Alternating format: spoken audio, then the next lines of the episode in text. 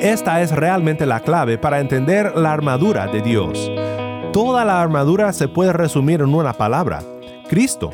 Él es el que ha ganado la batalla, y vestidos de Él podremos estar firmes frente a los ataques del enemigo, de Satanás.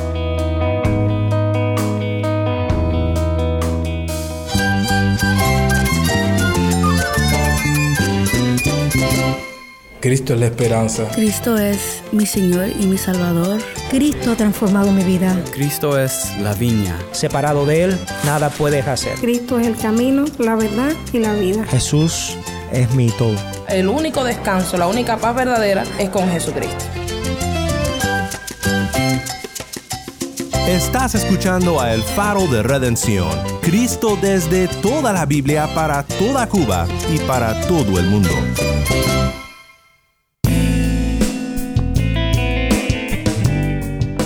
Mi nombre es Daniel Warren, gracias por acompañarme aquí en El Faro.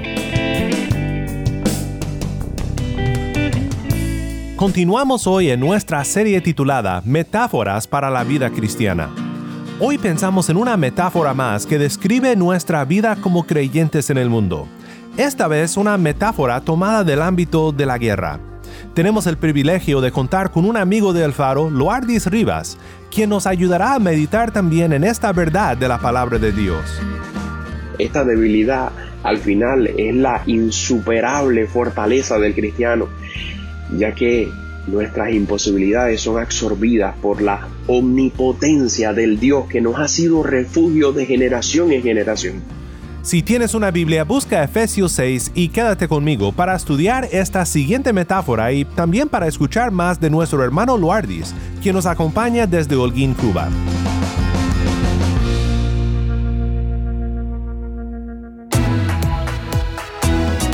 El faro de redención comienza con Karen Ricardo. Esto es La montaña se movió. Solo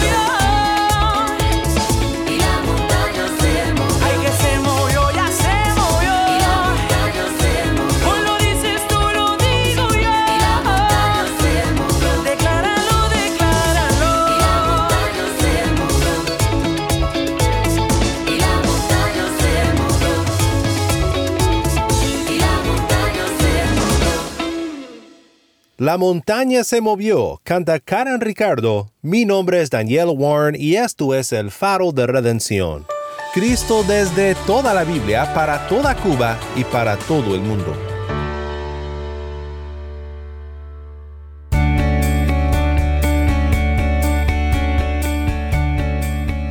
Hoy llegamos a otra metáfora para la vida cristiana, una de las más conocidas pero también una de las más fuertes. Es la metáfora de la guerra espiritual. Hemos visto dos metáforas hasta ahora, una política, la de ser embajadores de Cristo, y la religiosa, la que expresa nuestro rol como sacerdocio santo. Estas primeras dos que vimos están más relacionadas a nuestro rol como quienes proclaman el Evangelio al mundo y sirven como intermediarios, como heraldos, como aquellos que pueden dirigir a las personas a Cristo y a su gracia, para que el Espíritu de Dios regenere sus corazones y cambie sus vidas. Pero cuando nos dedicamos a ser embajadores y sacerdotes de Cristo, podemos estar seguros de que esto enoja muchísimo al enemigo, la serpiente antigua, el padre de mentiras que aborrece a la verdad. Satanás quiere destruirnos cuando nos dedicamos a la misión de la gracia. Y en la palabra de Cristo encontramos entonces una metáfora de la guerra que describe los ataques de Satanás y los recursos que tiene el creyente para mantenerse firme en la fe y en la obra del Evangelio. La vida cristiana es una guerra espiritual, pero es una guerra ya ganada porque Cristo nuestro Redentor ha triunfado.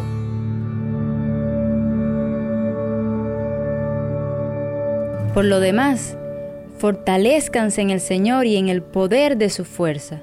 Revístanse con toda la armadura de Dios para que puedan estar firmes contra las insidias del diablo, porque nuestra lucha no es contra sangre y carne, sino contra principados, contra potestades, contra los poderes de este mundo de tinieblas, contra las fuerzas espirituales de maldad en las regiones celestes. Por tanto, tomen toda la armadura de Dios para que puedan resistir en el día malo, y habiéndolo hecho todo, estad firmes. Estén, pues, firmes, ceñida su cintura con la verdad, revestidos con la coraza de la justicia, y calzados los pies con la preparación para anunciar el Evangelio de la paz. Sobre todo, tomen el escudo de la fe, con el que podrán apagar todos los dardos encendidos del maligno. Tomen también el casco de la salvación y la espada del Espíritu que es la palabra de Dios. Con toda oración y súplica, oren en todo tiempo en el Espíritu, y así, velen con toda perseverancia y súplica por todos los santos. Gracias, Tai. Esto fue Efesios 6, 10 al 18. Las piezas de la armadura de Dios son basadas en la armadura de los soldados romanos de aquel día, pero aún en nuestro día logramos entender el ejemplo de un soldado vestido para la guerra, y nos ayuda a entender cómo enfrentar la guerra espiritual en la cual nos encontramos todos los días como pueblo de Dios es importante que aprendamos a reconocer el ámbito espiritual en el cual esta lucha se lleva a cabo. Pablo nos recuerda que esta no es una guerra física, sino una guerra espiritual, porque nuestra lucha no es contra sangre y carne, sino contra principados, contra potestades, contra los poderes de este mundo de tinieblas, contra las fuerzas espirituales de maldad en las regiones celestes. Es debido a eso que debemos de utilizar los medios espirituales que Dios nos ha dado para enfrentar al enemigo. Pablo describe a esta armadura de Dios de otra forma, en Romanos 13, 11 al 14. Dice, y hagan todo esto conociendo el tiempo, que ya es hora de despertarse del sueño porque ahora la salvación está más cerca de nosotros que cuando creímos. La noche está muy avanzada y el día está cerca. Por tanto, desechemos las obras de las tinieblas y vistámonos con las armas de la luz. Andemos decentemente, como de día, no en orgías y borracheras, no en promiscuidad sexual y lujurias, no en pleitos y envidias. Antes bien, vístanse del Señor Jesucristo, y no piensen en proveer para las lujurias de la carne pues esta es la lucha que enfrentamos como creyentes. Y es importante de reconocer que no podemos luchar contra tales cosas en nuestras propias fuerzas. ¿Notaste lo que Pablo dice en el último versículo de este pasaje en Romanos? Antes bien, vístanse del Señor Jesucristo. Esta es realmente la clave para entender la armadura de Dios.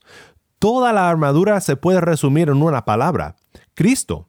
Él es el que ha ganado la batalla, y vestidos de Él podremos estar firmes frente a los ataques del enemigo, de Satanás.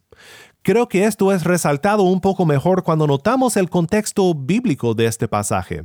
Muchos han notado que lo que Pablo dice sobre la armadura espiritual se basa en profecías del Antiguo Testamento, especialmente profecías en el libro de Isaías, anuncios de Cristo el victorioso Mesías que vendría para vencer al diablo y el sistema pecaminoso de este mundo. Entonces un retoño brotará del tronco de Isaí y un vástago dará fruto de sus raíces, y reposará sobre él el Espíritu del Señor, Espíritu de sabiduría y de inteligencia, Espíritu de consejo y de poder, Espíritu de conocimiento y de temor del Señor. Él se deleitará en el temor del Señor, y no juzgará por lo que vean sus ojos, ni sentenciará por lo que oigan sus oídos, sino que juzgará al pobre con justicia y fallará con equidad por los afligidos de la tierra. Herirá la tierra con la vara de su boca, y con el soplo de sus labios matará al impío. La justicia será ceñidor de sus lomos, y la fidelidad ceñidor de su cintura. Isaías 11, 1 al 5. ¿Notaste la conexión con Efesios 6? Fue Origen, un padre de la iglesia, que hizo la observación. Cristo es la armadura de Dios, de manera que revestirse con toda la armadura de Dios es lo mismo que vestirse del Señor Jesucristo. ¿Qué otra armadura completa de Dios podemos imaginar que para resistir a las artimañas del diablo debemos vestirnos de la virtud que es Cristo? Creo que esto resalta aún más en el siguiente pasaje de Isaías que quiero compartir contigo. Isaías 59, 14 al 20. En medio de una descripción de toda la injusticia en Judá, nos es revelada la solución divina, un guerrero campeón que sería Dios mismo, en la persona del Hijo, el retoño del tronco de Isaí. Se ha vuelto atrás el derecho y la justicia permanece lejos, porque ha tropezado en la plaza la verdad y la rectitud no puede entrar. Sí, falta la verdad. Y el que se aparta del mal es hecho presa. Y lo vio el Señor y desagradó a sus ojos que no hubiera derecho. Vio que no había nadie y se asombró de que no hubiera quien intercediera. Entonces su brazo le trajo salvación y su justicia lo sostuvo. Se puso la justicia como coraza y el casco de salvación en su cabeza como vestidura se puso ropas de venganza y se envolvió de celo como de un manto. Conforme a los hechos, así él pagará. Furor para sus adversarios, justo pago para sus enemigos. A las islas dará su pago y temerán desde el occidente el nombre del Señor y desde el nacimiento del sol su gloria, porque Él vendrá como torrente impetuoso que el viento del Señor impulsa y vendrá un redentor a Sión y a los que se aparten de la transgresión de Jacob, declara el Señor. El redentor que vino a Sión y que venció las demandas de la ley por su perfecta obediencia, Él es nuestra armadura. Pues para indagar más en esta metáfora tomada de guerra, la metáfora de la lucha espiritual y de nuestra armadura espiritual, nos acompaña Luardis Rivas, quien sirve como líder en el Ministerio de Jóvenes en su iglesia en Holguín. Hola Daniel, es un placer compartir nuevamente con el Faro de Redención y con todos los hermanos y amigos que lo escuchan. Soy Luardis Rivas y desde el oriente de nuestra isla les envío a todos un afectuoso abrazo. Pensando en las metáforas que usa la Biblia para describir la vida cristiana, una de las que sin duda resalta es la que usa el apóstol Pablo en su carta a los creyentes de Éfeso.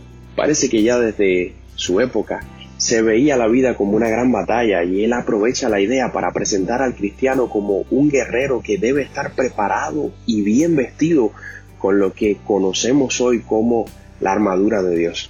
Lo primero que Pablo señala es que nos es dada tal armadura para que podamos resistir firmes a las acechanzas del diablo. Él nos recuerda que hay enemigos que acechan y aclara que estos enemigos trascienden a todo lo físico y a los seres humanos mismos. Nuestras vidas cotidianas están expuestas a una amenaza constante, a la vivencia de la auténtica fe cristiana. son saboteadas nuestras comunidades de fe, nuestras iglesias, le son tendidas emboscadas a nuestros ministerios, a nuestras relaciones, a nuestras familias y a todo lo que emprendemos para darle honor a Dios como nuestro Padre. Parece que el factor sorpresa es ampliamente valorado por el enemigo de la fe y por eso Pablo nos advierte tan clara y urgentemente. Dice que el fin es poder resistir en el día malo y estar firmes. Todos estamos expuestos a algún día malo en nuestras vidas, incluso a muchos, pero también tiene la connotación de estar firmes en aquel día escatológico de juicio. La meta de Dios es que estemos firmes e inconmovibles en cada día malo, sea de dificultad o de sufrimiento, sea presente o sea por venir. Al parecer, fue el hecho de estar tanto tiempo entre soldados romanos lo que inspiró a Pablo para que describiera metafóricamente como parte de una armadura las virtudes de la vida cristiana que nos equipan y a la vez nos resguardan y preservan en nuestra fe. La idea que maneja es que hay un modo auténtico de enfrentar esas batallas desde la perspectiva de Dios.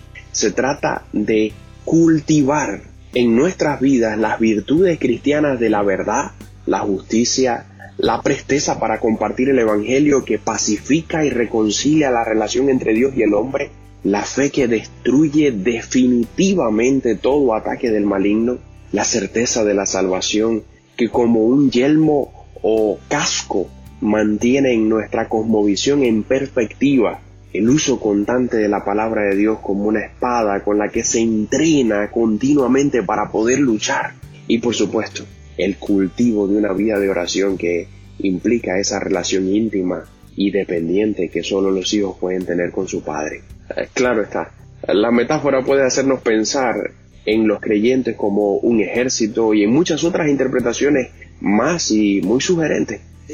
Pero creo que sobre todas las cosas nos recuerda algo importante, nos recuerda nuestras debilidades la necesidad de una armadura extra nos dice que no somos héroes de nosotros mismos y que por tanto no debemos creérnoslo.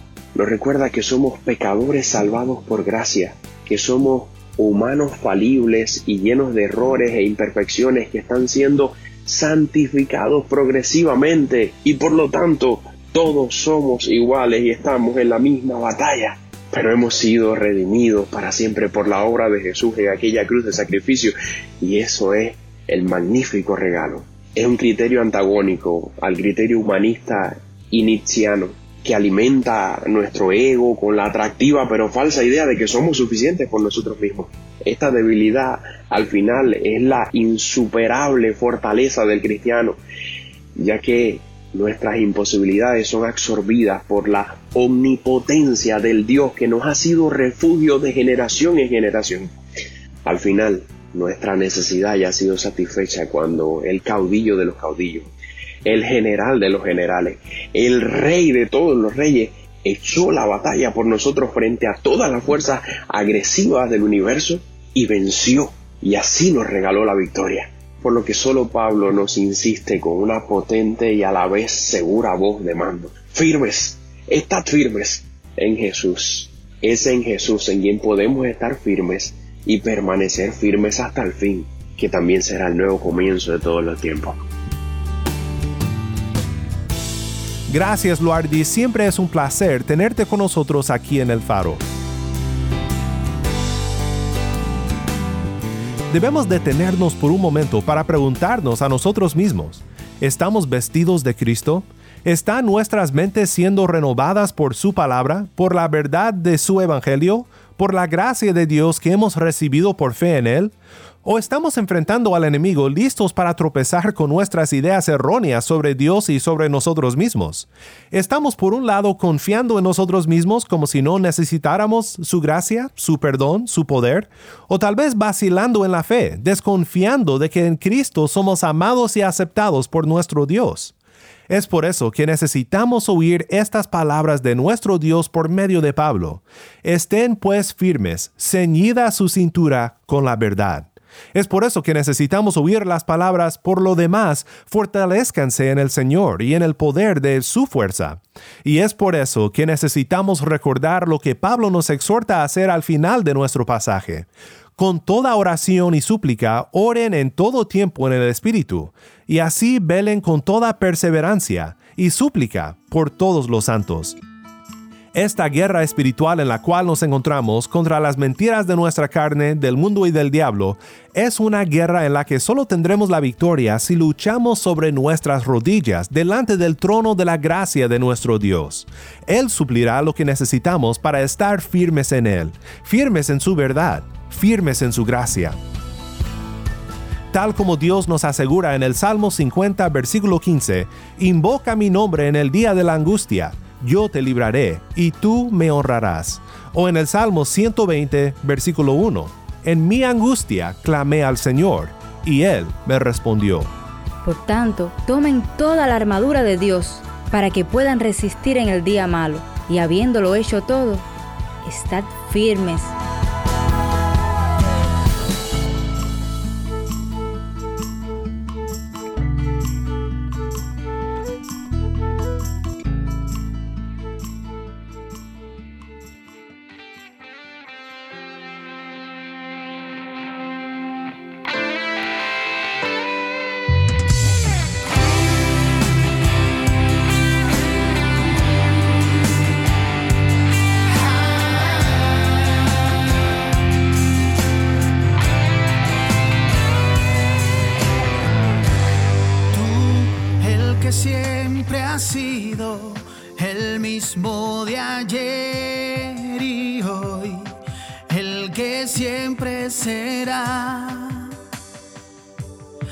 Alfa y Omega, principio y fin, el que era y es, el que ha de venir.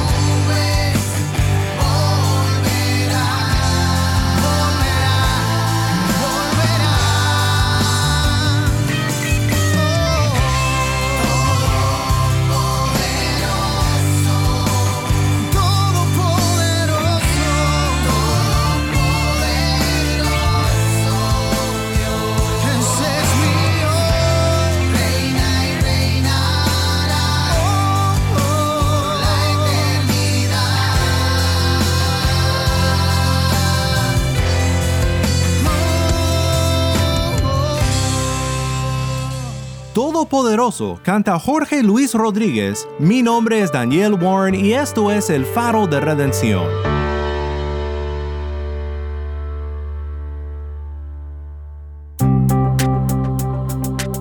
Qué interesante ha sido en realidad pensar sobre estas metáforas bíblicas para la vida cristiana y meditar juntos en cómo nos ayudan a comprender a nuestro Cristo y nuestra misión en el mundo como sus seguidores. Mi oración para ti es que en medio de la batalla te vistas del Señor Jesucristo y estés firme en la fe en Él. Si estás escuchando por el podcast, te quiero agradecer por tu ayuda en hacer que crezca la audiencia del faro. Sabemos que muchos han de estar compartiendo con otros sobre cómo seguirnos en el podcast en Apple Podcast, Google Podcast, Spotify o por otros medios, porque notamos la diferencia que ha hecho. Si no lo has hecho, te pido que compartas esta semana con un amigo sobre cómo puede escuchar el faro de redención en el podcast o en la página web. También estamos en WhatsApp. Nuestro número es 1786-373-4880. Nuevamente nuestro número de WhatsApp 1786-373-4880. Envíanos un mensaje de voz, nos encantaría saber de ti. Gracias una vez más por tu fiel sintonía. Para más información sobre este ministerio y sobre cómo puedes ser parte de nuestra misión de alcanzar a Cuba con el mensaje de Cristo en toda la Biblia, visita nuestra página web elfaroderedencion.org. elfaroderedencion.org. Mi nombre es Daniel Warren. Te invito a que me acompañes mañana en esta serie Metáforas para la vida cristiana. La luz de Cristo desde toda la Biblia para toda Cuba y para todo el mundo, aquí en el Faro de Redención.